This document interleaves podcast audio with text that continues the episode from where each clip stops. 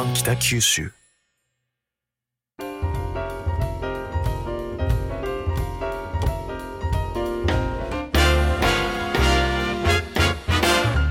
おはようございます。西日本新聞社が素敵なゲストと一緒に北九州の歩き方をお話しする番組ファンファン北九州。ナビゲーターの勝木雅子です。同じく西日本新聞社の野口きっ子です。野口さんは去年の夏に北九州に転勤してこられて、ええ、門司港とか行かれました？はい、もちろんあの 出光美術館さんにうん。伺うためにえっ、と3回ほど行きました。3回そうなんです最初は自分だけで行きまして、はいあとお友達家族が来て、はい。あともう2回伺ってまあす。そういえばなんか出光美術館にいた後フグを食べた話をしていましたね そうなんです。はい、はい。フグがメインじゃなくて美術館がメインでした。ということでもうあのリスナーの皆さんもお分かりと思いますけど今日はあの出光美術館からゲストをお招きしております。はい、えー、早速お呼びしましょう。門司港にあります出光美術館門司の副館長高橋和俊さんです。よろしくお願いしますよろしくお願いしよろします。くお願いします。はい。野口さんからねさっき何度か 名前が出ましたけれども出光美術館。はい。あのこちら高橋さんが副館長を務めてらっしゃるわけですけれども、まあ、どういう美術館なのかっていうのをまず高橋さんにお聞きしたいと思います。はい、えー、出光美術館文字は当時の北九州市長より、はい、まあ創業の地である門司港への大変ご熱心な誘致要請を受けてはいはい。2000年に開館いたしました。2000年だから末吉市長時代？そうですね。えーはい。とてもあの積極的にはい。おいでいただかないですかっていうお誘いをいただいたと聞いてます。へえ、あで2000年の開館なんですね。そうですね。ははい。い。はい。でその後はですね、はい。えー2016年にはい。美術館を全面改築したんですが、はいえーこれはですねその前にありました、えー東日本大震災の影響がございます、はいはい。その当時ですね美術館耐震構造が非常に弱かったのとはい。海に近い美術館ですので、はい。えー東日本大震災の時に、はい。え1階に例えば展覧室とか、はい。それから地下に収蔵庫を持ってる美術館、はい。えーそれから、えーいろいろな施設がですね、はい。津波の被害を受けてしまったんですね。でその教訓をきちんと生かして、はい。えー当館展示室は2階3階にしつらえています。あそれで2階以上が美術品を置いてるところなんですね。そうなんですね。あ、はい、そういうことですか。うん、で一応ですね、はいメインの展示室ははい2階にありまして、はい年45回行う展覧会の会場として使っておりますがはい3階にはやや小さい展示室がありましてはいそこでは昨年から出光佐三のコレクションと題してはい。出光興産創業者である出光佐三が愛した美術品を展示しております。なるほどですね。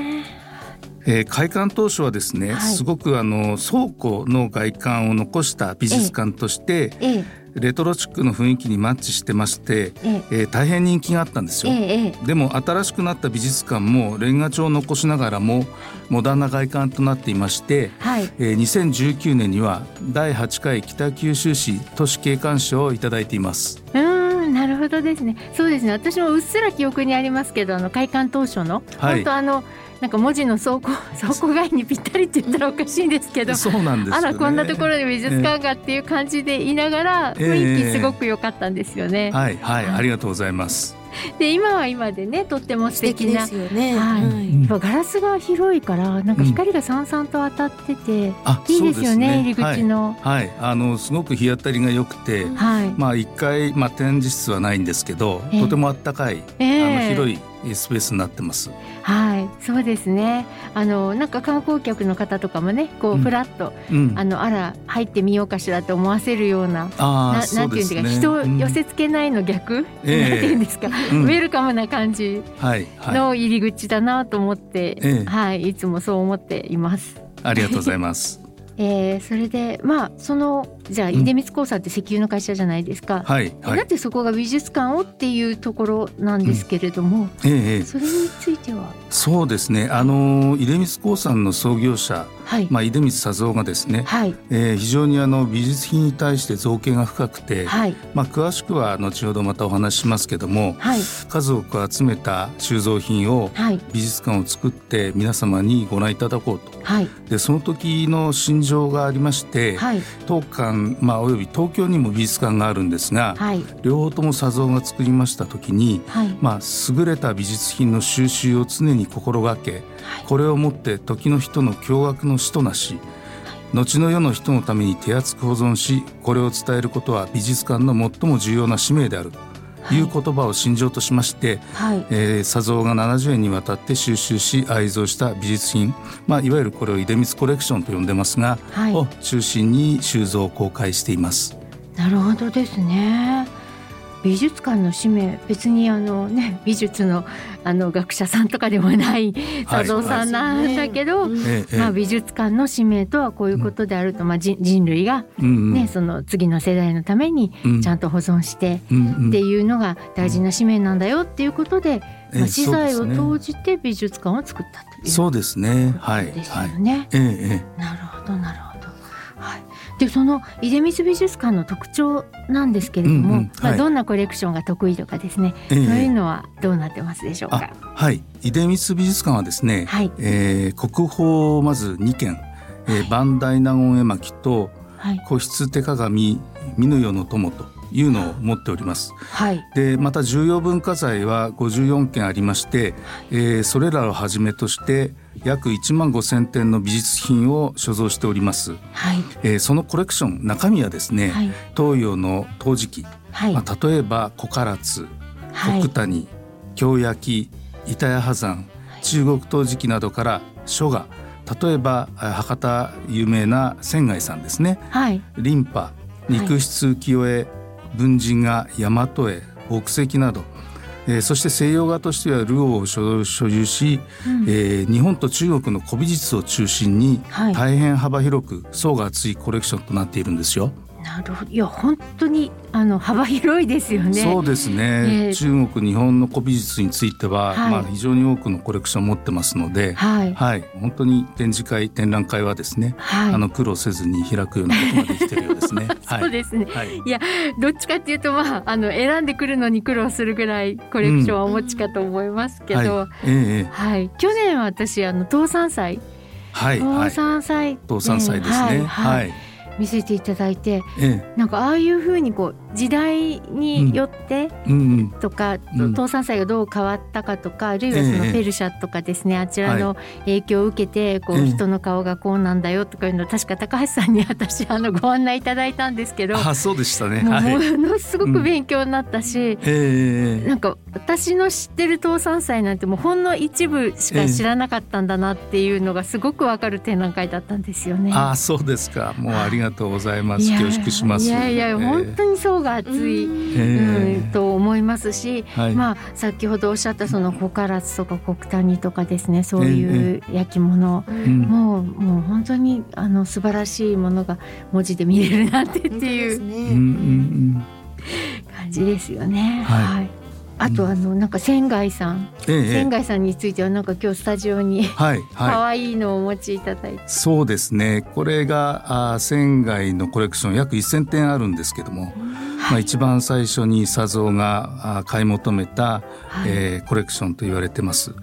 まあ、博多の正福寺、はい。あの古いお寺ありますがそこの住職でもありました仙外和尚さん、はい。まあ、正式には仙外義梵と言いますが、はあ。ええこの方のここにあるこの紫月布袋ですねはいこれをお父さんにねだって買ってもらったのがあー1,000点ものコレクションの一番最初と言われてます。はい、お父さんにうんこの絵を買ってって言ったんですか？そうですねさぞ何歳の時ですか？高校生だそうです。高校生でこの絵を、えまあ可愛いっちゃ可愛いんですけどえ、、うんうん。ですうん。ね。うん、普通の高か校生なかなか。そうですね。ね。はい。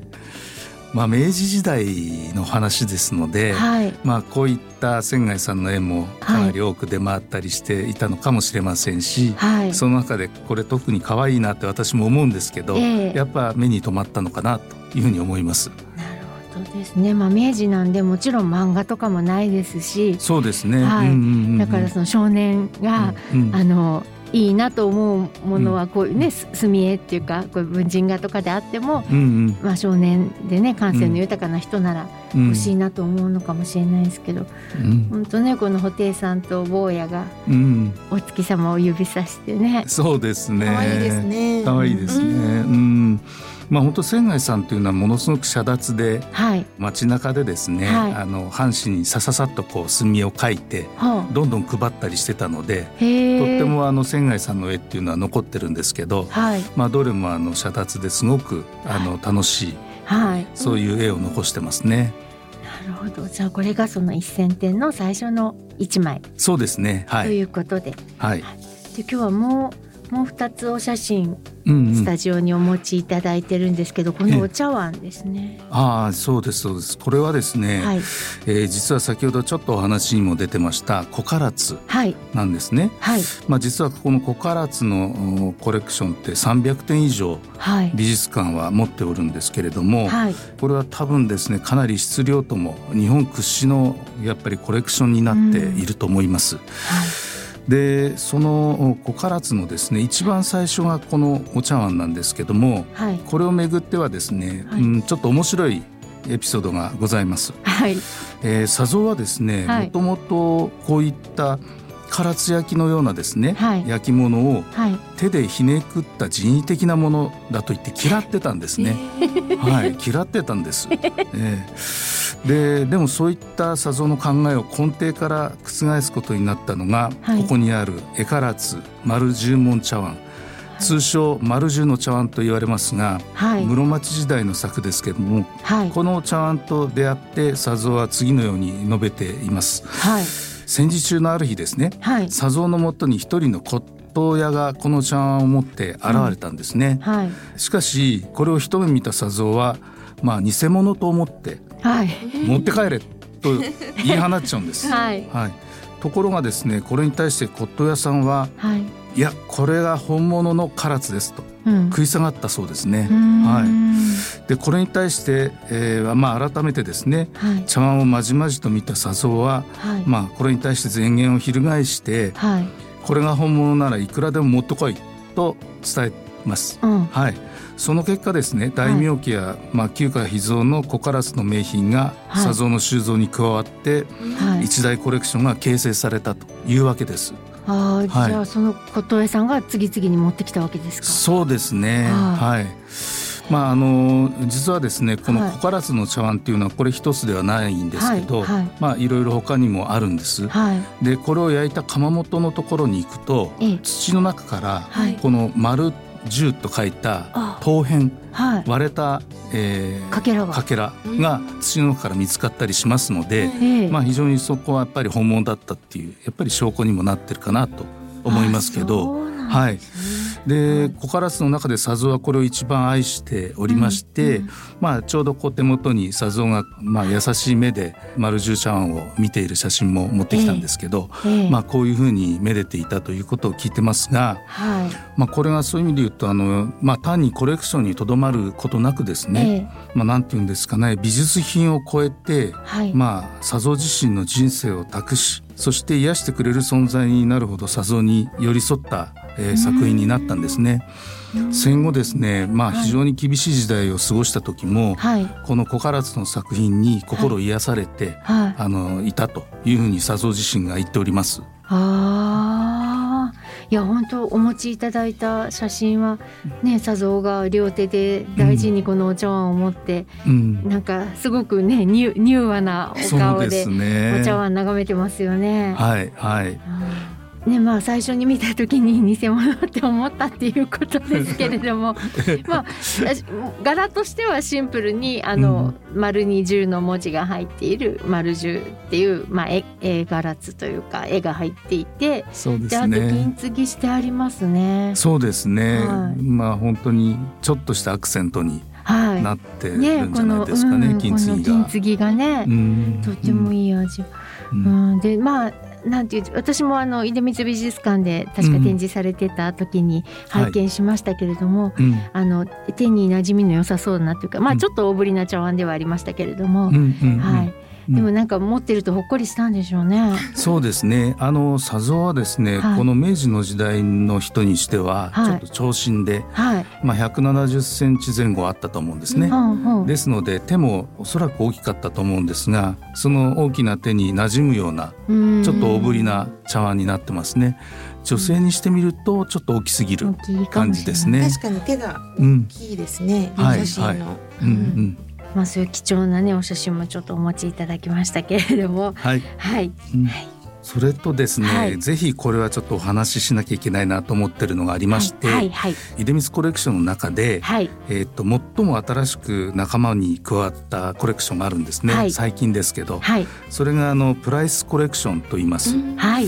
で2019年にアメリカの日本美術コレクターとして知られるジョー・プライスさんのプライス財団コレクションから日本に里帰りをさせたいというジョーさんご夫妻の思いを受けて、うん。はい、えその一部である190点を譲り受けたものなんです。はい、えー、そのコレクションの中からえりすぐりをですね、はい、えー、江戸絵画の花展と題しまして、この秋から冬にかけて展覧会を文字で行いました。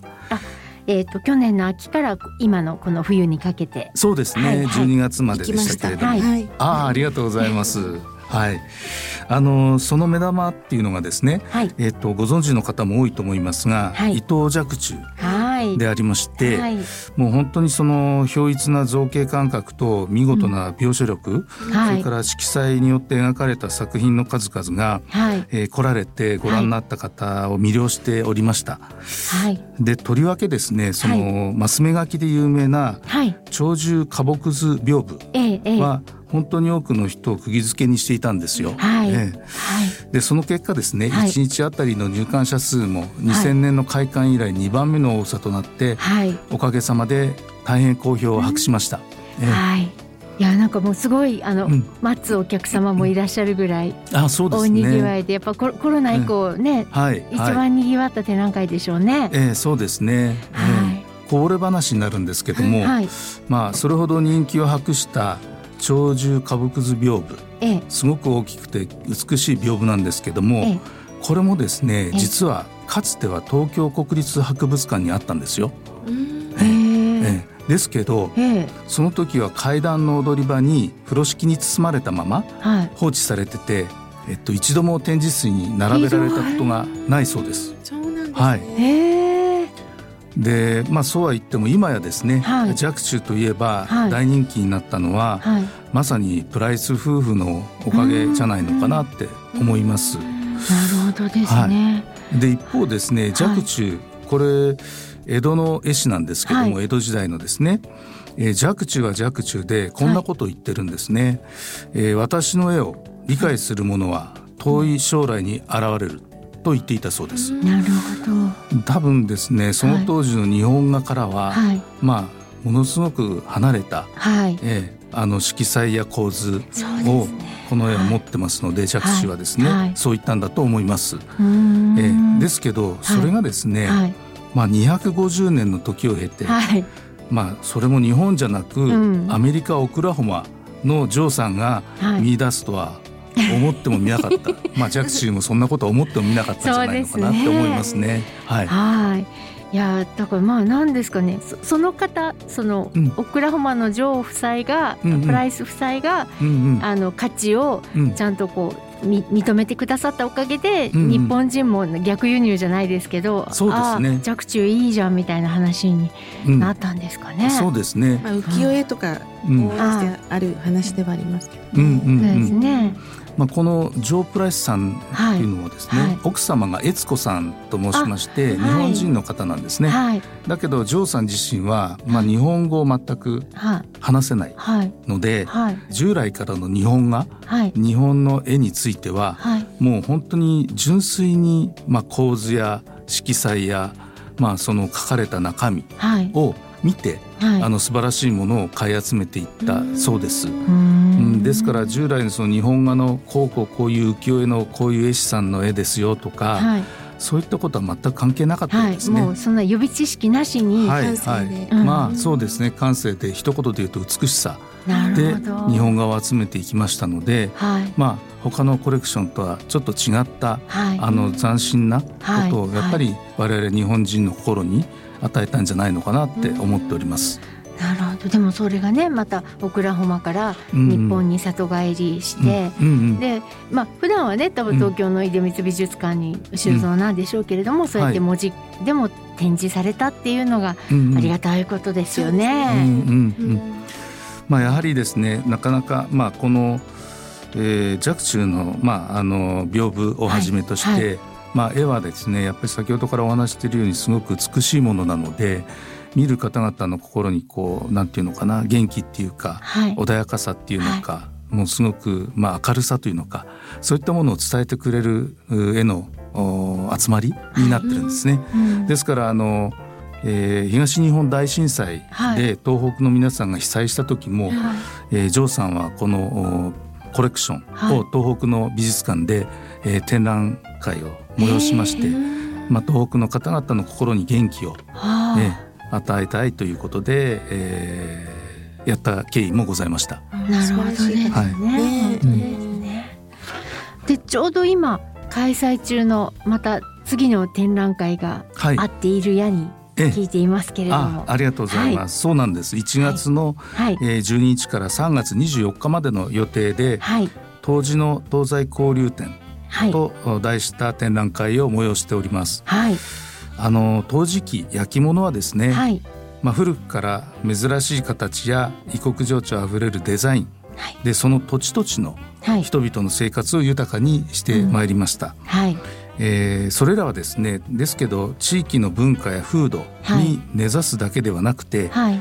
例えば、えー中央アジアを通るシルクロードはい。やアラビア半島からインド洋を経て、はい。中国南海に至る海のシルクロードを通って、はい。アジアとヨーロッパが交流を重ね、はい。まあ、互いに美しい装飾や技術に惹かれ合うことで大変魅力的な文化を創造してきたんですよ。はい。はい。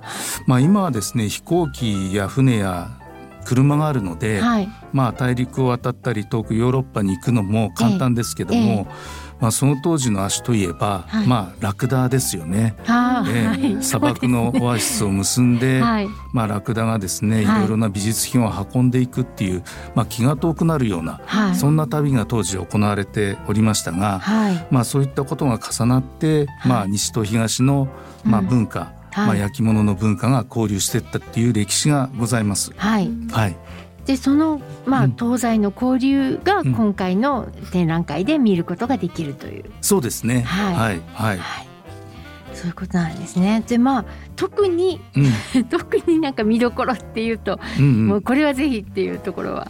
ああ、はい。そうですね。まあ実はですねはい、すべ、てが見どころです。はい。こんなこと言ってしまうとなんか元も子もありませんけど、はいというのもですね、はいえー先ほど申し上げましたように、はいえー、1万5,000点の美術品を東京に所蔵していますけれど、はい当館非常に小ぶりなんですね。文字の方ははいはい。はいはいですので、はいまあ当館文字で展覧会をするときは、はいえー学芸員がはい腕によりをかけてえりすぐりを持ってくるんです。まあですので、はいまあどれも見どころかと。はい。まあしかしそう言ってしまうとなんかこう 話が面白くないので、はい。それじゃあっていうことでご紹介しますと、はい。えー3点ですね。はい。奥の方に飾っている、まあ、はい。2階展示室の奥にはい。3点ありますが、はい。まあ、1点目はですね、はい。まあ、重要文化財であり、はい。文字では初公開のはい。柿右衛門の色絵壺です。はい。はい、この色絵壺の中ではですね最大級の大きさ、まあ、高さ61.5センチを誇るはい色絵花鳥門八角友豚壺と言います。はいまあ本当にあの乳白色の記面にはいボタンや竹菊梅に小鳥が飛び交いはい柔らかくも華麗な雰囲気を漂わせているんですよ。はいえーこれはですねはい実はイギリスからの里帰り品と伝わってます。ちょっとわかりにくいんですけども、うん。これが焼かれた頃はい。江戸時代前期ですね、はい。はヨーロッパに向けてはい。こういう焼き物が輸出されてたんです。はい。はい。はい。ええ。はい。そのまあヨーロッパに向けて輸出された後はその調度品として、はい。えー王侯貴族の宮殿を華やかに飾っていたものと思われるんですよ。はいじゃあこれははい、有田の柿右衛門さんが焼いた後、うん。船でイギリスの貴族の家に行ってたってことなんですか、そうですね。えへえ、え。なんかこうそれを想像するとそのはい。美しさ、はい。あの有田焼の美しさとかですね、はい。ヨーロッパの方々がすごく愛してええいたというのがよくわかるかなと思います。なるほどですはい、ねはい。はいでもう一つは？えーっとですね、はい。ちょっと今度はまた違います。違うものをご紹介したいんですけども、はい。一番奥に、はい。えー5つの、えー変更が飾られてます。はい。変更というのはえ、はい。そうですね。平べったい壺のことをはい。変更と言いますけど、はい。えーっとこれはですねい。実はヨーロッパで作られたものがはい。イスラムから中国に伝わったあー作品の数々なんですね。はい。具体的には、はい。まあ紀元前8から7世紀のキプロスで変更が焼かれた変更がですねイランに伝わって、はい。今度はイランで、えーまたその変更が焼かれた後はい。これが今度は、えー中国のはい。慶徳鎮でうん。数多く作られるようになったんです。はいでそれがまたヨーロッパに還流しているというのがはい。5つの変更を見るとはい。分かりますので、はい。まあこれこそまさに年代と場所を超越してはい。焼き物の交流が図られていたという証じゃないのかなと思います。はなんかすごくあの長い時間の、ね。えがその5つの壺ではい。感じられて、はい。ちょっと私はすごく好きですね。へえはい。面白そうですえね、えはい。はい。でもう一つ東西のな、まあ、交流を表しているものがありまして、ええ。まあ、あのオランダの画家がはい。1734年に描いた原画はい「パラソル・レディ」という原画がありまして、はい。それをもとにですね江戸時代中期の有田とはい。清の時代の慶徳鎮で絵皿を焼かせてるんですね。はいでこの原画とはい。2枚の絵皿の真ん中にはい。描かれた女性の風貌の違いはい。これをですねぜひ注目してご覧になっていただきたいなと思います。はえーどう違うかっていうのをここで言っちゃうとちょっと面白くないので、はい、美術館で、はい。えーまじまじと見ていただいたらと思います。あなるほどですね。原画はあくまでもオランダ人が描いたそうです。パ。ラソルレディで、そうです。はい。はい。でそれがどう焼き物としてそうですね。になった時どうなってるかですね。そうですね。日本と中国でどう違ってるのか、楽しみですね。はい、実に、はい。うん。まあ一応それと同時にですね、はい。先ほどちょっとお話ししました3階にございます、はい。出光佐蔵コレクション。はい。えこちらではですね、はい。2階に合わせて、はい。イスラムの焼き物を展示しているんですよ。でそれはですねとてもエキゾチックではい。美しい色彩を放つ名品の数々なんですがあうん。そこの部屋に行ってご覧になってると、はい。まあ、まるでペルシャに自分がいるのかと思える感じになると思いますのでぜひ3回もお見逃しなくお楽しみいただけたらと思います。はい。ああありがとうございます、なんかねあんまりイスラムのね焼き物とか見ることがないうんので、うんうんはい、なんかガラスのとかいうのはですねペルシャのガラスのとかいうのは時々出ますけど、ええええ。ちょっと楽しみですね、じゃあええ。出光コレクションの方も。そうですね、はい。2階とまた同じようにイスラムに合わせて持ってきたものですけどええ、全く雰囲気が違いますので、はいあのすごく楽しめると思います。なるほど。あの今お話しいただいたコレクションすべてその創業者の出光佐蔵さんが集めたものということでですね。はい、で、まあ佐蔵さんについては、うん。来週もっと詳しく人生とか経営の理念とかをお聞きしたいと思ってるんですけど、はい。まあそもそもその彼の審美眼、最初にね高校生の時にお父さんにうん。仙外さんの絵をねだって買ってもらって、うん。その後そのコレクションを集めるその審美眼っていうのはうん。どうやって磨かれたんですかね？うーん。とその点はですね、はい。私ごときがまあ経験に話せる ご質問ではなさそうな気がするんですけど、はい、えーまああの、えー来週もお話ししますけど、ええ。えー私も美術の世界で生きてきた人間ではないので、はい。審美眼についてですねとても難しいご質問ですけど、うん、まあそうですね強いてあげますと、はい。数々のはい。まあ本物はい。を多く見てきたからじゃないのかなと思います。はあ。はい、えーっとそれもですね、まあ、心の目ですね、はい。心眼で本物を数多く見てきたっていうのが大きいのかなって思っています。はい。うんまあ、例えばですね、えー、佐蔵が古美術に心惹かれたというのははい。戦前なんですね。はい。で満州で常宿にしていた大連大和ホテルはというホテルの隣にあった骨董品屋さんで、はい。まあ、とても素晴らしい中国古美術に出会ったことからと私は聞いてます。うん。まあ、あその後のですね仙外さんにしてもしかりうん。小唐津の丸十の茶碗にしてもしかり、はい。まあ、数多くの訪問との出会いがうん。佐蔵の審美眼を磨いていったんじゃないのかなって思うんですけどね、まあ、これも正しいかどうかわかりません。はい、もう今となっては聞く術がないですからね。そうですね、えーはい。でもまあえー。確かに本当たくさん本物を見てっていうのはえあるかもしれないし、まあん。それをいいと思える感性がね、終わりうん。だったんでしょうかね。そうですね。ははい。ということであのお話は尽きないんですけれども残念ながらちょっと今日はお時間となってしまいました。であの来週はですね先ほど申したように、えー、出光佐三さんについて詳しくお伺いするとともに、まあ、高橋さんご自身のことですね、まあ、なぜ今この美術館の副館長をなさっているのかとか、えーそういったお話もぜひ伺いたいと思っています。あの内さん今日はいかがでしたか？